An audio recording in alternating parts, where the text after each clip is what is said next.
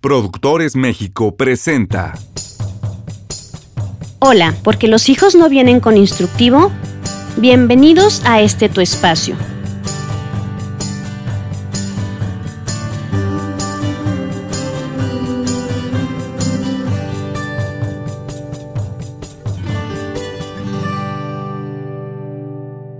El día de hoy vamos a hablar sobre el sentimiento del enojo. Pero fíjense bien, cuando nuestros hijos están constantemente enojados. ¿sí? Eso va a ser muy importante poderlo diferenciar. Vamos a iniciar con el manejo del enojo esporádico. ¿sí? Así como en el capítulo anterior que dedicamos al sentimiento de la tristeza, el sentimiento del enojo también tiene su valor. El enojo bien canalizado sirve para que la persona tenga fuerza para hacer algo, ¿no? Hasta se dice, ten el coraje, ¿no? O saque el coraje, porque, porque es energía, es, fuerza, ¿sí? Entonces, muchas veces efectivamente las personas se van a mover cuando sienten, sienten adentro como, como ese enojo, ese coraje y esas ganas de, demostrar algo, de demostrarse algo, de superar algo, ¿no? Entonces, eh, hay que enseñar a regularlo, ¿sí? Porque eh, los niños pequeños van a conocer su enojo junto con conocer su fuerza, ¿sí? Entonces, el enojo va a hacer que griten, que lloren fuerte, que avienten cosas, que rompan cosas o que peguen. O sea, los niños no saben si eso está bien o mal, simplemente se están probando somos los padres los que decimos así no. O sea, estás enojado, tienes razón de estar enojado, nada más que no se pega, no se golpea y no se avientan los juguetes. Pero entonces, ¿qué sí se puede hacer, no? Esa sería la pregunta. La persona lo que puede decir es, estoy enojado, estoy enojado, no me hables. Estoy enojado, quiero estar solo. Perfecto. ¿Sí? ¡Ay, estoy muy enojado! ¡Quiero golpear algo! ¿No? Pues que pueden ser niños como, como con ese temperamento que ¡ay, necesito golpear! Pégale a la almohada. A ver, pégale a la almohada. ¿No? Es decir, no voy a lastimar a nadie ni me voy a lastimar a mí, pero es como una descarga, ¿no?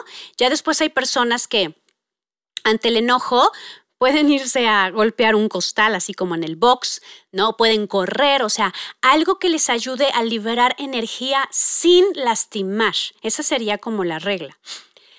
Claro que cuando nosotros enseñamos a nuestros hijos desde pequeños a poder decir estoy enojado, qué necesito cuando estoy enojado, a liberar la energía sin lastimar, mm, justamente se va libere y libere y libere esa energía sin acumularse. El asunto es cuando se acumula y entonces vienen explosiones mucho más fuertes. O las explosiones también se dan cuando no hemos enseñado a regular. ¿Sí? Y entonces la persona, eh, dependiendo de lo que le cause el enojo, pues puede llegar a explotar y a gritar demasiado fuerte y, y lo cual va a ir acompañado como de de mucha inseguridad, porque de alguna manera es como que yo me pongo en riesgo y pongo en riesgo a la otra persona, ¿sí? Entonces, la persona eh, va a aprender a decir, estoy enojado, ¿por qué estoy enojado? ¿Y qué necesito cuando estoy enojado? Aquí viene un punto muy importante.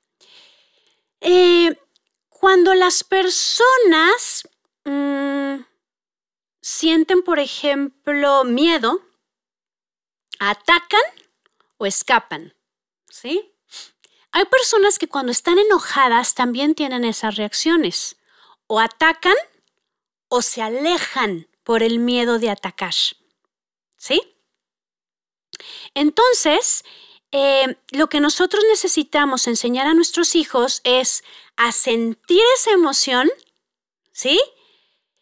Eh, y a regularla, porque, porque va a depender también de la fuerza que tenga la persona, la fuerza interna o de temperamento, eh, la, reacción que va a tener, ¿no?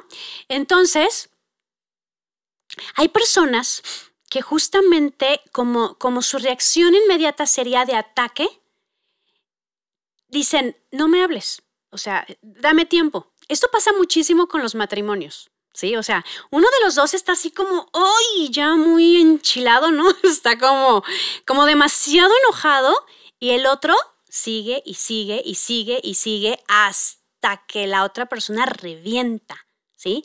Entonces, algo muy valioso cuando las personas estamos enojadas es decirlo y tiempo fuera. ¿Sí? O sea, ¿sabes qué? Esto me está molestando mucho, quiero estar solo. Ah, no, ahorita lo tenemos que resolver, que, quiero estar solo. No, no, no, las cosas se resuelven, que, dame tiempo, que no, que lo tenemos que, ah, que ya, si se dan cuenta. Entonces, si es, ¿sabes qué? Estoy muy enojado, quiero estar solo. Ok, la otra persona dice, ok, eh, ah, vete, ¿no? O sea, date tu tiempo. Y ya después lo hablan, o sea, no tiene que ser en el momento. Esto también, aparte de suceder en relaciones como de pareja o entre iguales, sucede entre los padres y los hijos. ¿Sí? Y una manera en que nosotros vamos a enseñar a nuestros hijos a manejar su enojo es lo que ellos van a ver de cómo lo manejamos nosotros. Entonces, también nosotros tenemos que enseñar que cuando está haciendo la plática ya muy tensa, que cuando alguna de las personas se puede salir de control, es decir, ¿sabes qué? Pausa. Así, pausa. Pausa, necesito estar solo. Pausa, deja, me tranquilizo. Eh, voy a salir a caminar. Pausa. No se tienen que arreglar las cosas en el instante. Cuando las emociones están desbordadas, no hay pensamiento. Tenemos que respirar, tenemos que entrar en control de mi persona para poder pensar, analizar y entonces otra vez volvemos. ¿Sí? Ok. Entonces, esto que les estoy diciendo va a servir para que enseñemos a nuestros hijos a manejar el enojo en situaciones esporádicas. Voy a pasar a otro tema. Cuando uno de nuestros hijos está constantemente enojado. Eh, la primera reacción sería decirle que quite su cara de enojado, ¿no? Que no tiene por qué estar enojado y regañarlo. A ver, nos hemos puesto a pensar que tal vez está enojado porque está triste? En el capítulo anterior decía yo que cuando la persona está triste y no se le permite estar triste, entonces el enojo va a llegar, ¿no? A proteger a la tristeza o a hacer una huelga, porque, porque la persona no está siendo escuchada en su tristeza. Entonces, hay, hay, muchos, hay muchos de nuestros hijos que tampoco quieren estar tristes porque se sienten muy vulnerables y pueden ser atacados. Entonces mejor se enojan, ¿sí? Yo recuerdo una paciente que me decía eso, mira Moni, yo era una niña muy pegada a mi mamá. Yo era muy buena niña, era muy aplicada, pero siempre me sentía muy frágil y se burlaban de mí y me, y me lastimaban en la escuela. Hasta que un día dije, ya estuvo bueno, ya no voy a ser la débil, ahora voy a ser la dura. Y entonces todo el tiempo parecía que estaba yo enojada y entonces, este, pues también yo hacía cosas para molestar a los demás. Dice, pero la realidad, Moni, es que llevo muchos años triste. ¿Sí? También esto lo podemos ver en adultos, ¿eh? O sea, yo he visto muchísimos papás y mamás que, que tienen cara de enojadas. O sea, como que todo el tiempo están como enojadas y la realidad es que están bien tristes, o sea, tienen muchísimo dolor. O sea, hay, personas que están enojadas porque están estresadas, ¿no? O sea, como, pueden ser personas como muy directas, que voy derecho y no me quito, y, parece que están enojadas, ¿no? Pero hay otras personas que están enojadas por lo lastimadas que, que han estado, por lo frágiles que se sienten, por el gran dolor que viven. Entonces, si yo veo que mi hijo está muy enojado, me voy a preguntar otra vez. O sea, como que me hago un poquito para atrás y me pregunto, ¿qué está viviendo mi hijo ahorita? ¿Qué está viviendo mi hija? ¿Qué situación? ¿Habrá algo que le esté doliendo? ¿Habrá algo que la tenga triste, que lo tenga triste? Eh, ¿Habrá algo que no le esté gustando y por eso está reaccionando de esa forma? Fíjense que a mí me pasó en diciembre que la, mi hija chica estaba como muy intolerante. Muy, intolerante, se enojaba, se paraba. Digo, ella es como muy, ¿cómo les diré? Es muy intensa como su madre, este, y expresa mucho sus sentimientos, pero todo así como, como, con mucha fuerza, ¿no? Y entonces estábamos jugando y su hermana la molestaba y entonces se levantaba y, déjenme en paz, ya me voy, y, y azotaba la puerta, ¿no? Y entonces empezó a suceder bastante. Y un día, este, sí hizo un berrinche mayor. Eh, no me acuerdo exactamente qué fue lo que hizo, pero le dije, a ver, o sea, como confirmes, a ver, ¿sí? Aquí no se solucionan las cosas así, alto. A ver, mírame, ¿sí? O sea, como de ya, o sea, una, es una forma como de contener, ¿no? Y ya después le, ya después que fue como alto, así no. Vamos a hablar. ¿Sí? Entonces, así como que ya se frenó un poquito en el enojo que estaba teniendo. Y entonces le decía, a ver, hija, te veo muy enojada, acabas de azotar una puerta, te paraste gritando, y entonces yo lo que te quiero preguntar es qué está pasando.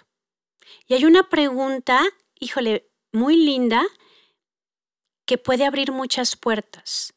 Y yo le decía, Sofía, ¿cómo está tu corazón? O sea, ¿qué está pasando? O sea, ¿te duele algo? Bueno, hubieran visto el llanto. Es que estoy muy triste porque extraño la escuela, mamá, extraño mis amigos, mi cumpleaños no fue como siempre, mamá, el COVID, estoy harta, estoy encerrada. estaba muy triste. O sea, de alguna manera yo podía decir, wow, mi hija, qué bien adaptada, está muy bien en la escuela, cumple sus tareas, este, se porta muy bien, wow, mi hija. Y entonces a mí se me estaba olvidando que detrás de ese buen comportamiento también había una niña que estaba teniendo muchas pérdidas. Había una niña ya cansada, porque ya eran, a sus seis años, ya llevaba ocho meses prácticamente encerrada, sin ver a sus amigas. Entonces, si yo me pongo en sus zapatos, yo decía, híjole, yo también estaría enojada. O sea, yo también estaría enojada porque no es justo. O sea, no es justo que, que, haya yo entrado primero de primaria y no conozca la escuela. No es justo que no esté con mis amigos. Y ella tiene derecho a decir no es justo. O sea, no voy a hacer comparaciones con qué es más justo, qué es menos justo eh, en función de los países o de las situaciones. O sea, para ella no es justo. Y entonces cuando ella empezó a llorar, la abracé y le decía, ya entendí, Sofía. O sea, lo que, lo que a ti te está pasando es que estás muy triste. Y entonces empecé a verbalizar, extrañas esto, te pasa esto. Eso es lo que tienes, hija. O sea, dime lo mejor así. No hay necesidad de golpear puertas. Pero era la manera en que ella estaba encontrando para sacar como su frustración. Solamente que si fíjense, ella, ella azota la puerta, grita, yo le digo, ya pórtate bien, ¿qué te pasa? No azotes la puerta, vete a tu cuarto. ¿Qué hago? Pues estoy reforzando el enojo, porque entonces ella se va a enojar porque yo no la estoy mirando, porque yo no la estoy entendiendo. Por eso yo les digo que lo primero que hice cuando ella se desborda y empieza a estar como muy enojada es, ya, aquí no se hace así, Sofía. Ya, así no. Tranquila, ¿sí? Vamos a hablar. Y yo voy bajando el tono de voz, vamos a hablar. ¿Sí? Incluso me acuerdo que la abracé y le decía, ya, hija, ¿qué está pasando? O sea, yo veo que algo está pasando en ti, pero mi tono de voz también va bajando, ¿sí? Como para entrar en esa parte vulnerable. ¿Qué le pasa a tu corazón? ¿Qué tiene mi niña? ¿No? ¿Qué es lo que quisieras decirme? ¿Qué extrañas? ¿Qué te duele? O sea, ese tipo de, de preguntas puede ayudar a que el otro hable. Entonces ya me acuerdo que que pasó esa plática, la abracé, le dije, aquí estoy contigo, podemos platicar, tienes mucha razón en lo que estás viviendo, ¿qué necesitas de mí? Eh, vamos a estar más tiempo juntas y recuerda que no tenemos que azotar puertas. Nosotras no nos gritamos, nosotras no azotamos puertas, ¿sí? Nosotras no aventamos cosas porque nosotras podemos hablar. ¿Quedó claro? Sí, sí, mamá. ¿Ok? Entonces, si nosotros vemos a nuestros hijos constantemente enojados, es porque no están sabiendo cómo decirnos las cosas. ¿O a ustedes no les pasa? Digo, a mí sí. A mí sí me pasa. Y podría decir que sé manejar mis emociones, que tengo mucho tiempo en terapia, que soy psicóloga y me pasa. Hay veces que no entiendo qué me sucede, hay veces que estoy inconforme con algo en el exterior, hay veces que no me estoy entendiendo con alguna persona y reacciono enojada. Y luego digo, ay, Moni, no, no me aguanto ni yo. Así me digo a mí misma. Yo también hago berrinches. ¿Ustedes no hacen berrinches? O sea, cuando hay algo que no nos gusta, cuando hay algo que se sale de nuestro control, cuando hay algo que nos angustia, nos pone tristes, nosotros también podemos reaccionar enojados. Y eso, que tendríamos más recursos para poder analizar qué me está pasando. Entonces vamos a pensar en nuestros niños pequeñitos cuando no todavía no pueden verbalizar lo que les sucede, este, cuando no les hemos enseñado a expresarse, pues obviamente van a hacer una huelga. Si se dan cuenta cómo los adultos hacemos huelgas, ¿verdad? Entonces, hay muchas huelgas en el mundo por la dificultad de poder dialogar y negociar. Eh, nuestros hijos hacen huelgas, hacen huelgas bajando calificaciones, hacen huelgas golpeando, hacen huelgas dejando de comer, hacen huelgas eh, estando muy tristes, hacen huelgas diciendo groserías, porque no saben cómo comunicarse con nosotros. Nuestros hijos también a veces pueden estar muy enojados porque nos necesitan. Nos necesitan y no les hacemos caso. La realidad es que los padres somos seres humanos que tenemos problemas y tenemos necesidades, tenemos otras prioridades. No siempre nuestros hijos son nuestras prioridades. No siempre estamos al pendiente de lo que necesitan. No siempre eh, los escuchamos. No siempre. Y entonces nuestros hijos se enojan. Y, y si nosotros ya les permitimos expresarse, pues qué bueno, pero si no se los permitimos, eh, en el capítulo de, de cómo lograr que nuestros hijos confíen en nosotros y en el capítulo de cómo crear un puente de comunicación hablo de esto. ¿sí? Yo les ponía un ejemplo de que me encanta que Sophie dice, bueno mamá, sin ofender, esto, ¿no? Cualquier cosa. Este, no, no, no es por ofender mamá, pero, pero no me estás haciendo caso, estás en el celular, Pero también mi hija grande eh, eh, ya lo dije en otro capítulo, un día a las 11 de la noche me manda un mensaje y me pone, necesito ayuda, no puedo con mis sentimientos. Entonces fui a su cuarto y lo que a ella le estaba pasando tenía que ver conmigo. Estaba enojada. Estaba enojada porque no estaba yo dándole el tiempo que ella necesitaba, estaba yo teniendo otras prioridades, ¿sí? Entonces me lo dijo. Entonces e, es como, fíjense, nosotros podemos decir, tú eres lo más importante para mí, ¿no? Yo siempre voy a tener tiempo para ti, eres mi prioridad. No es cierto, porque si así fuera, pues ellos registran, pues primero yo y luego sus pacientes, ¿no? O primero yo y luego sus amigas. Entonces, si en un momento ella tiene una necesidad y yo estoy en un Zoom hablando con mis amigas y no le hago caso, ella se enoja. O sea, se enoja porque es, no me pones atención, o sea, llegas, estás trabajando, ¿no? O sea, perdón, estás trabajando, llegas a la casa y te pones a hablar con tus amigas. Y yo, o sea, es natural que reaccione así, pues sí, pero yo, yo también tengo una vida y no voy a entender siempre, ¿sí?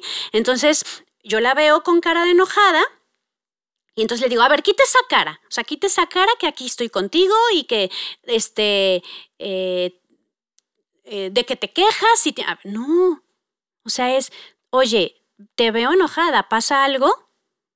Y si hay un, y si hay una, este, una, un permiso de comunicarnos abiertamente, ella va a decir, sí, sí estoy enojada. Y yo, ¿y por qué estás enojada? Pues porque no me estás haciendo caso, mamá. O sea, te das cuenta que haces esto y esto y esto y esto y, y, y no hemos estado juntas. Estoy enojada por eso, porque parece que no te importo. Y entonces yo no le voy a decir, claro que te importa. O sea, es decir, em, a ver, pero ¿por qué no, no te entiendo bien? Pues sí, mamá, porque vas, vienes, haces, deshaces y yo al final, entonces le digo, ay, no me había dado cuenta, ¿sí? Este, ¿qué necesitas? Eh, platicamos, este, si es cierto, eh, ya, ¿sí? Este, entonces, muchas veces el enojo es, mamá, te necesito, papá, te necesito, oiga, no me están haciendo caso. O sea, nuestros hijos tienen necesidades, tienen necesidades básicas, eh, materiales de una casa, comida y sustento. Pero nuestros hijos también tienen necesidades afectivas. Necesitan nuestros abrazos, necesitan que los miremos, necesitan que les dediquemos tiempo, que los escuchemos, que los consolemos, que les enseñemos a hacer cosas, que nos divirtamos con ellos. O sea, nos necesitan. Necesitan también que los pongamos en su lugar. Necesitan que les pongamos límites, necesitan padres fuertes, necesitan padres que guíen, padres seguros. Entonces, cuando el niño no siente seguridad, también se enoja. Se enoja y va a demostrar como, como, ¿qué les diré?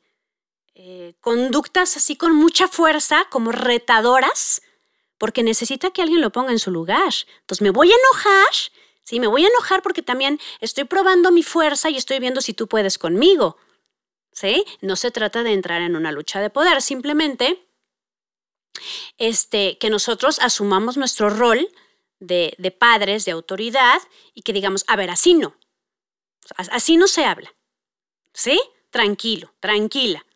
A ver, vamos a sentarnos. a mí no me pegas. A ver, alto. Aquí no hay golpes. Vamos a sentar y hablar. Eso es una forma también como de, decir, este, mm, hay formas de dialogar y, y, tú estate tranquilo de que yo tengo más fuerza que tú. Sí, o sea, yo soy más grande que tú y yo te voy a contener, ¿no? Porque si hay muchísimos niños chiquitos y muchos adolescentes que cuando sienten que sus padres no pueden con ellos, se enfurecen y están mucho más enojados y como atacando a ver si alguien los pone en su lugar y a ver si alguien los mira y a ver si alguien les transmite la seguridad que, que necesitan. Entonces, bueno, si se dan cuenta, pueden existir muchos motivos detrás del enojo. Al igual que con el sentimiento de la tristeza, ¿qué tenemos que hacer? Aceptar que el enojo es un sentimiento muy importante. Enseñar a nuestros hijos a detectarlo, a expresarlo de una manera proporcionada sin lastimarse y sin lastimar al otro. Necesitamos nosotros también ser capaces de escuchar lo que nos tengan que decir nuestros hijos sin juicio, sino con una escucha abierta y después con un diálogo que los pueda guiar en, cómo se va a resolver el problema. Y, y, lo más delicado, ¿no? Estar atentos si, si ese enojo en verdad lo que transmite es mucha desolación, ¿no? Un sentimiento de soledad, de necesitar. Em, miren, eh, los niños tienen que ir avanzando en su proceso de desarrollo teniendo satisfechas ciertas necesidades, ¿no? O sea, hay todo, hay todo un proceso ya estudiado de, lo que el niño va necesitando para, para ser autosuficiente, para ser independiente, porque ese finalmente es, este, es la meta del ser humano, ser autosuficiente, sentirse capaz. Entonces, los niños cuando, cuando van teniendo necesidades insatisfechas, cuando sienten mucha eh, incertidumbre, mucha inseguridad, tienen que reaccionar de alguna manera.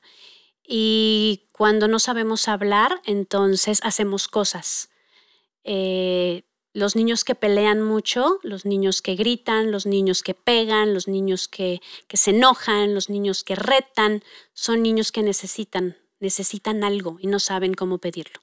Entonces, bueno, como siempre, cada uno de los episodios trata de dar una, una, aproximación, papás. O sea, yo no puedo dar recetas universales porque cada persona es distinta. Lo que yo les transmito es como una generalidad para que ustedes vean qué puede aplicar en su hijo en función de cómo es su hijo, de cómo es la familia. Recuerden que no pueden haber instructivos generales. Cada persona va armando su propio instructivo en su funcionamiento personal, su propio instructivo como padre y va creando el propio instructivo con su hijo junto con él, ¿no? Porque cada quien tiene necesidades distintas.